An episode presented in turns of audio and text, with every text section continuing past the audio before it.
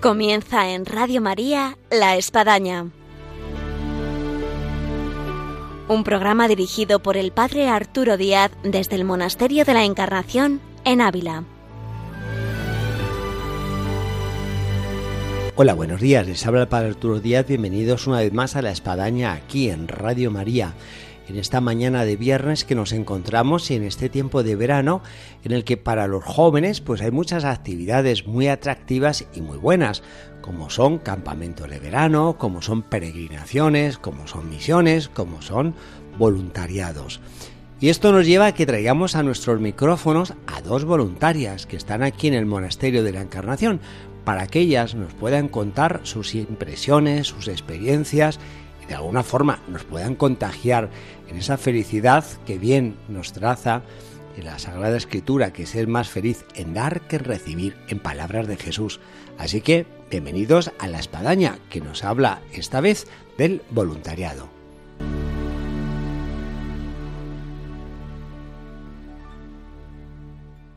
Hola, buenos días. Buenos días. Tenemos con nosotros a dos voluntarias que están aquí en el Monasterio de la Encarnación, como hemos anunciado. ¿Cómo os llamáis? Yo me llamo María Pastor Díaz. Y yo Matilde Pérez Pujalte. Oye, ¿y de dónde sois? Pues somos las dos de Aspe. ¿Y dónde está Aspe? En Alicante. Eso.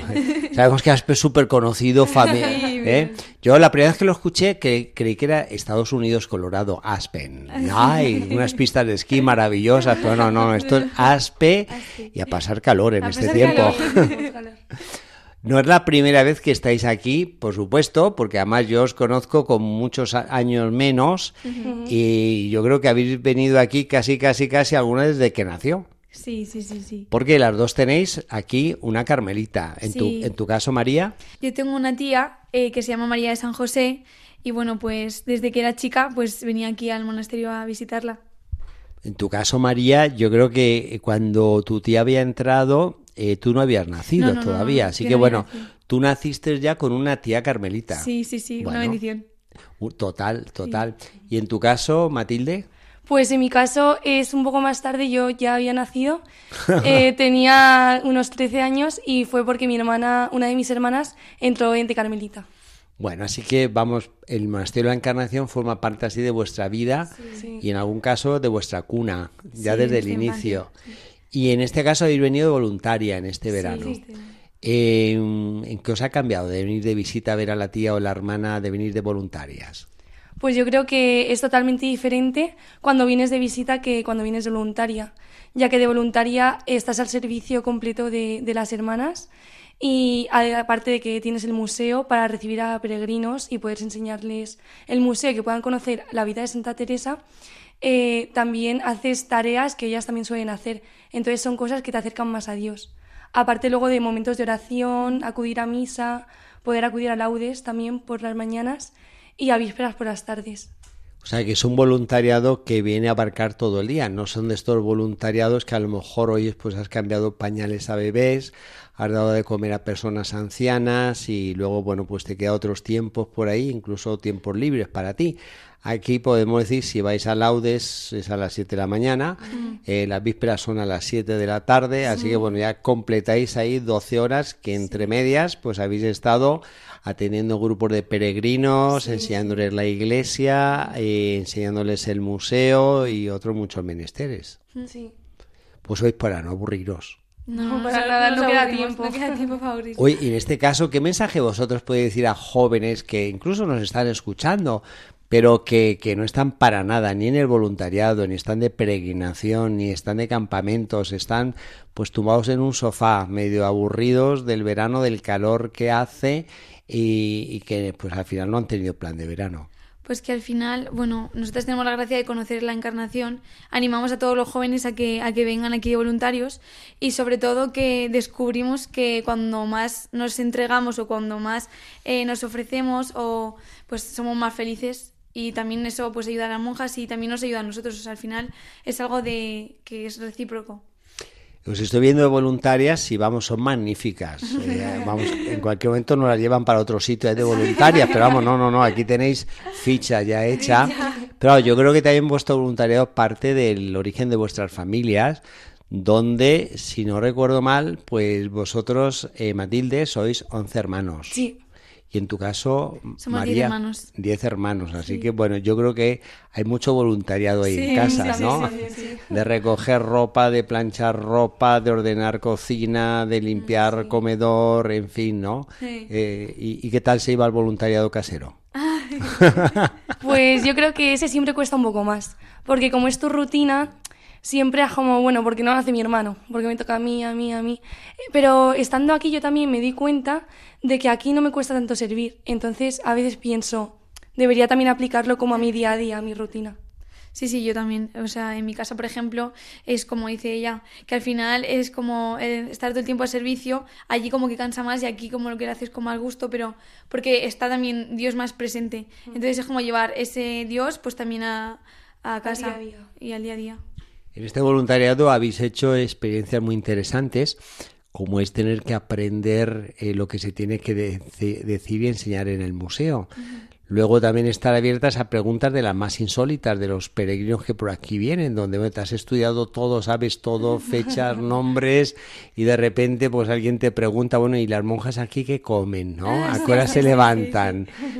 De todo este mundo de experiencia que lleváis en estos días de voluntariado, eh, ¿podéis contar alguna referencia interesante, alguna anécdota, alguna persona que, que quizás pues os ha hecho gracia o os ha dejado un mensaje? Bueno, hoy justamente ha llegado un peregrino y le estaba enseñando el museo y hay un leño en el que dormía eh, Santa Teresa. Y Era la almohada. La almohada de Santa Teresa. Y claro, eh, de repente lo mira y digo, bueno, pues este es el leño de Santa Teresa. Me dice, ay, va. Se queda así pensando y dice, esto no me lo esperaba tal. Y entonces ahí empezaba a preguntar eh, y como que no se lo esperaba para nada, que como que se creía que era como de mentira. Pero no le he dicho, no, no, sí, sí, era el leño de Santa Teresa. A lo mejor se ha ido a comprar alguna almohada de leño por ahí. ¿eh? Almohadas de leño de Santa Teresa. que son de látex, así, fenomenal. sí, sí. Y a nivel personal, porque yo creo que fuera ya de este mundo externo que uno ve de, las personas que vienen, de los peregrinos y todo eso, vosotras hablabais de momentos de oración, momentos de laudes, momentos de vísperas. Eh, ¿Qué podéis decir de esos momentos? Que hacen pues el voluntariado? Pues yo creo que son momentos donde descansas. O sea, al final, como ha dicho usted, padre, eh, toda la rutina no te da tiempo a descansar porque tienes que estar todo el rato pendiente de todo, la tienda, eh, atender peregrinos, etcétera. Pero los momentos donde descansa tanto el cuerpo como el alma son los momentos de oración. Entonces son momentos donde sobre todo yo cojo muchas fuerzas y, y sobre el que le pides a Dios que esté Él como en ti, ¿no? que cuando atiendas a peregrinos o en el día a día sea Él el que actúe en medio de ti. Entonces a mí personalmente me da como mucha tranquilidad. Es como un, un tiempo donde se descansa en Él, que me parece muy importante. Un momento del día es la Eucaristía, es la misa antes de comenzar toda la jornada a las ocho y media de la mañana donde pues da mucho gusto veros con los chalecos de voluntarias, además con vuestra guitarra, vuestras canciones. Luego vamos a ratito a escuchar una canción que os va a gustar. Y eh, no cabe duda que quizás a son unas misas para vosotras un poco diferentes, un poco especiales de las misas que a lo mejor luego os toca vivir en, en vuestros lugares de origen. Sí, o sea, em, a mí me gusta mucho cuando las hermanas cantan porque para mí es una referencia de, la voz de Cristo y me gusta muchísimo y sí que son diferentes también porque es como todo, es que Ávila es como que Dios está en todo y en todo momento, entonces también eso hace que lo vivamos diferente y como con más pasión y con más espíritu. ¿Qué os ha parecido vuestras canciones, donde habéis puesto tanto empeño, tanto ensayo, han resultado tan bonitas? Eh, los acordes de la guitarra, el ritmo, las voces, porque habéis sido cuatro además cantando, ¿no? De luego cuando han cantado las carmelitas. Bueno, yo creo que, que al final nosotras Son dos estilos. Sí, Pero buenos, ¿eh? Los dos buenos, sí, sí. Sí, pero a mí me pasa que cuando cantan ellas, como que parece que, que esté cantando Dios. O sea, es muy distinto, parece que estés en el cielo. Sí. Entonces, a mí me llena más cuando, cuando cantan ellas.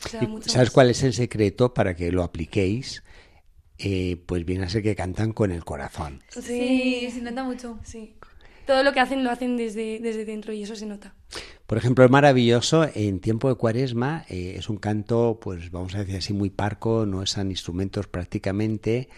Y entonces, claro, a quien le gusta cantar, a quien le gusta tocar la flauta dulce, el órgano, pues te ves restringido. Entonces cuando ya es el domingo de Pascua, el domingo de resurrección, pues imagínate, has estado 40 días, vamos a decir, con el freno puesto y tienes un Ferrari de repente que ya, que, ya entró en autopista y que puedo apretar a, a todo lo que dé. Pues es para percibir que es un canto diferente cuando viene la Pascua, después de, de lo que ha, vivido uno en el tiempo de Cuaresma. Y, no cabe duda que hace cuando uno mete el alma y el corazón también en la voz y en el canto. Pues hoy vamos a escuchar una música, dado que estamos hablando de, de, la canción, de la música, de lo que habéis cantado, y yo creo que os va a gustar y además acompaña lo que estamos hablando. ¿Vale? Muy bien. Si por un segundo vieras cómo te miro, cuando duermes cierras los ojos, yo ahí sigo. Se me cae la baba, imposible no mirar. No quiero dejar de hacerlo, no lo intentes imaginar. Si por un segundo vieras cómo te escucho, cada ruido, cada palabra y cuando no hablas mucho, y hables o estés callado, solo me importa si estás.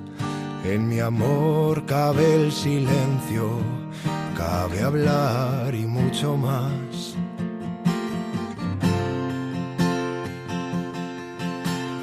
viento de amor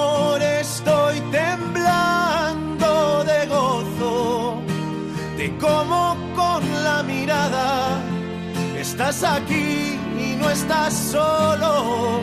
Cada lágrima, cada risa en mi memoria se han grabado, cada detalle de tu cuerpo y de tu alma fueron pensados no creo que aguante más contenerme aquí detrás.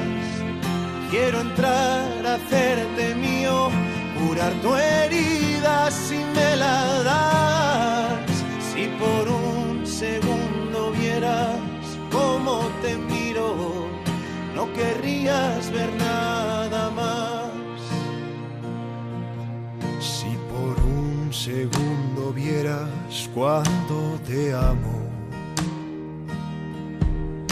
Yo solo sé entregarme, aunque sea en vano, y tiemblo al imaginar cuando llegues al cielo. Costará respirar en el abrazo que nos daremos si por un segundo vieras lo que hay por llegar, lo que aguarda escondido, casualidades sin azar. Lo sueño tantas veces en cada don que puedo hacer. Tú recibes mi regalo, al cielo miras agradecer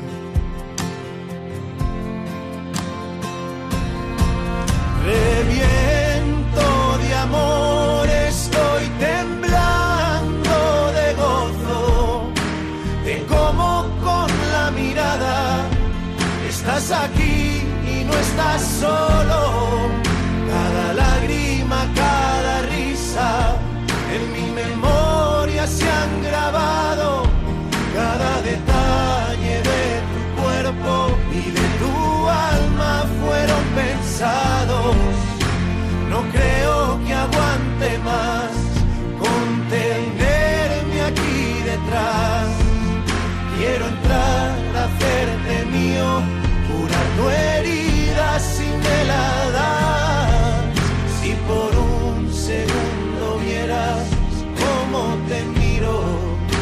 querrías ver.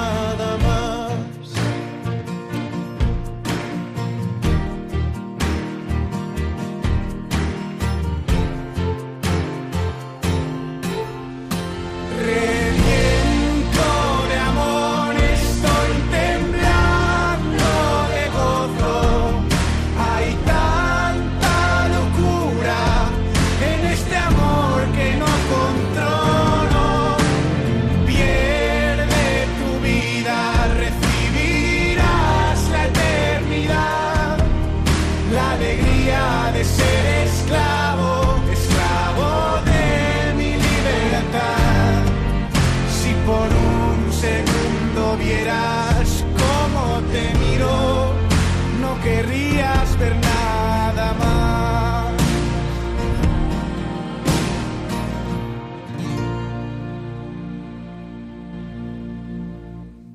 Tras esta canción de Hakuna, un segundo que vamos a hablar de ella ahora un momentito, seguimos aquí en Radio Manía, el programa de la Espadaña, y estamos con voluntarias del Monasterio de la Encarnación, con Matías Pérez Pujalte y María Pastor Díaz de Aspe, Alicante.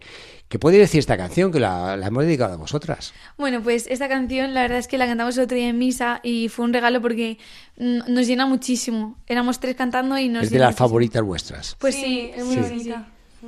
Y luego una anécdota que nos pasó cuando la cantamos en misa fue que había un grupo de, de, mujeres chilenas y una de ellas se me acercó y me dijo, perdona, ¿me puedes decir la canción de la comunión que habéis cantado? ¿Cómo se llama? Me dijo, ¿cómo se llama? Y le digo, sí, un segundo. Y, y, se queda así y no me dice nada. Y entonces luego cuando salgo de la iglesia se acerca y me dice, perdón, ¿me puedes decir el título? Y le digo, sí, un segundo. Y me dice, ah, vale, yo pensaba que me estabas diciendo que me esperara un segundo y que luego me le vas a decir y no llegaba, no llegaba el momento de que me la dijeras. Es decir, que no era tiempo, era el título. Claro. A mí me pasó con la wifi. ¿Cómo se llama la wifi? ¿Qué contraseña es? No lo sé, no, no lo sé, no lo sé. No es que era, esa es la contraseña, no lo sé, no lo sé. Así que bueno, aquí, ¿qué canción? Un segundo, un segundo. Estábamos hablando del voluntariado. No cabe duda que hoy en día, Dios gracias, dentro de la iglesia se ofrecen muchos voluntariados, de mucho tipo y en muchos lugares, ¿no?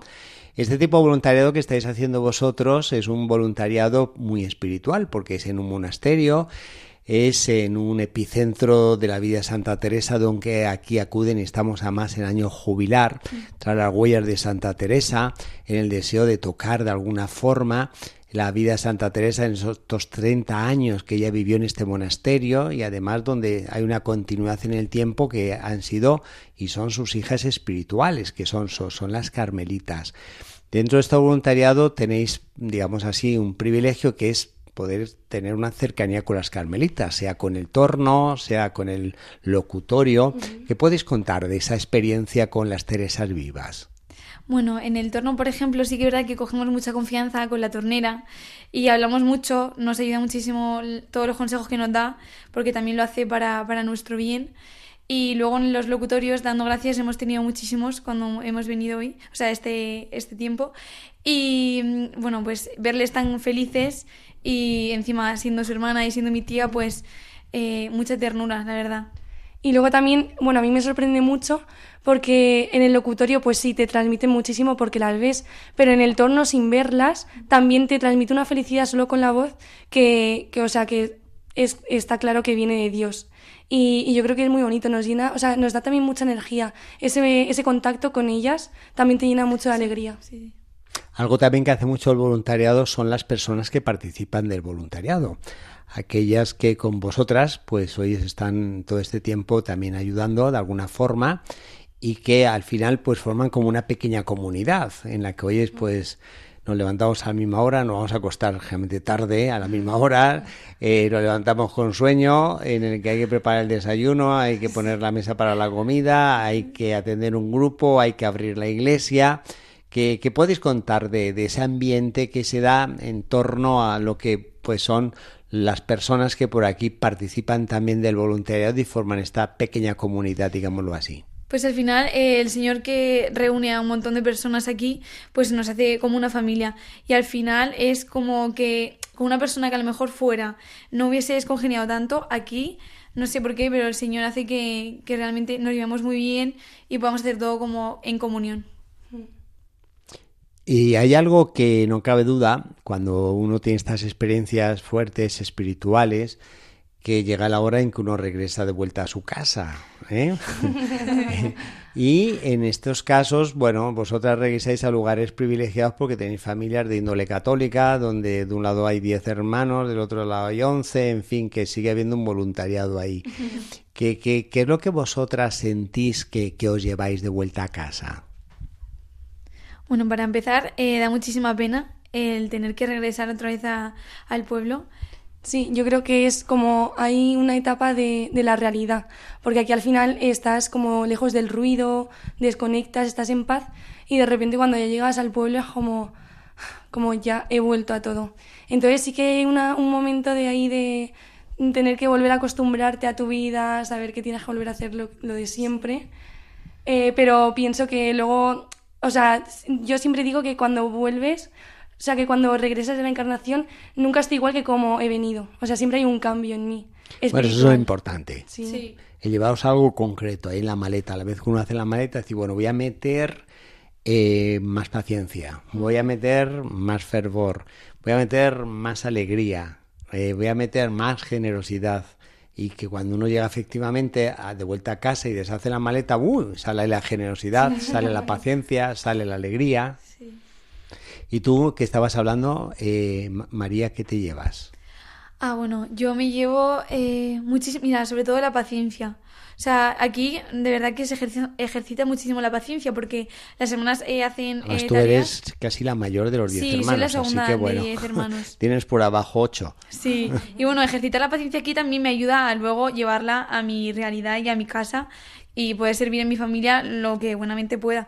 Pero sí, o sea, yo me llevo sobre todo la paciencia porque es lo que para mí destaca más en las tareas, en, en todo lo que hacemos, la paciencia como lo, lo que más yo estoy desarrollando aquí. Y luego, eh, no sé, el amor y el trato hacia, hacia, hacia el otro. Aquí también se, se, desarrolla muchísimo, tanto como en el tratado con los peregrinos como nosotras, y como con las hermanas y con, eh, con usted, Sí. y así. O sea, el trato también es muy bonito aquí. Estamos entrando ya en la recta final del programa y no nos podemos ir sin una pregunta. Y es eh, en este año jubilar teresiano que nos encontramos y tanta gente que viene buscando aquí a Santa Teresa, vosotras que estáis aquí de voluntarias, ¿qué, qué aspecto de Santa Teresa vosotras a esta vuestra edad de 17 años que tenéis? Eh, ¿Qué podríais destacar así, a lo mejor en un aspecto, eh, algo de su vida o alguna anécdota, en fin? Pues yo creo que lo que destacaría sería eh, el sí que le da a Dios, es decir, todo el sacrificio que emplea para las 17 fundaciones y más en aquella época que no, no existían coches ni medios de, de, transporte como ahora. Entonces, ese sí, esa entrega que, que hace por Dios, eh, o sea, me parece increíble. A mí igual, para mí yo destaco el sacrificio que hace en todo y en todas las tareas y en, en todas las fundaciones y, y en, en, su vida en general. Y también la valentía de, de cómo cambiar también eh, toda, toda un, todo un grupo que son las carmelitas. El, la reforma, La o sea, eso todo lo que le costó me parece Sí. increíble. Creo que puede quedar sintetizado en una frase lapidaria y fantástica de Santa Teresa, determinada determinación.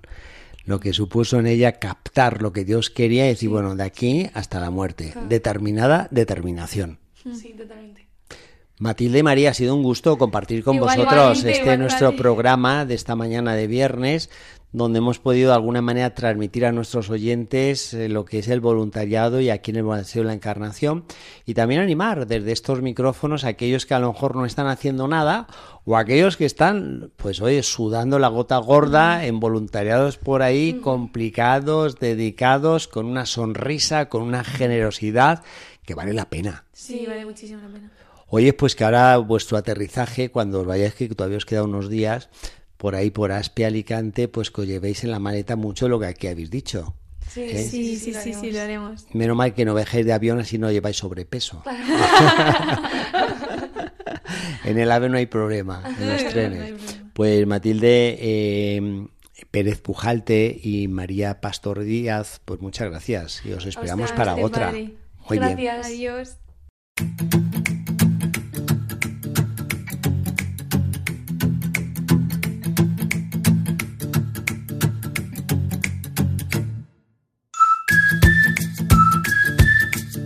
Terminamos así nuestro programa siempre con ganas de más, pero llegamos al final de este nuestro tiempo donde hemos podido acercar algo de las actividades juveniles que se desarrollan durante el tiempo de verano de manera especial, de todo lo que supone pues voluntariados, peregrinaciones, campamentos, misiones y tantas otras actividades de la iglesia, así que valga para todos aquellos que están en estas actividades este nuestro ánimo, esta nuestra oración y aquellos que no están que se animen. Desde aquí, desde Radio María, La Espadaña, el Monasterio de la Encarnación, un saludo a todos nuestros oyentes y hasta la próxima, el viernes Dios mediante.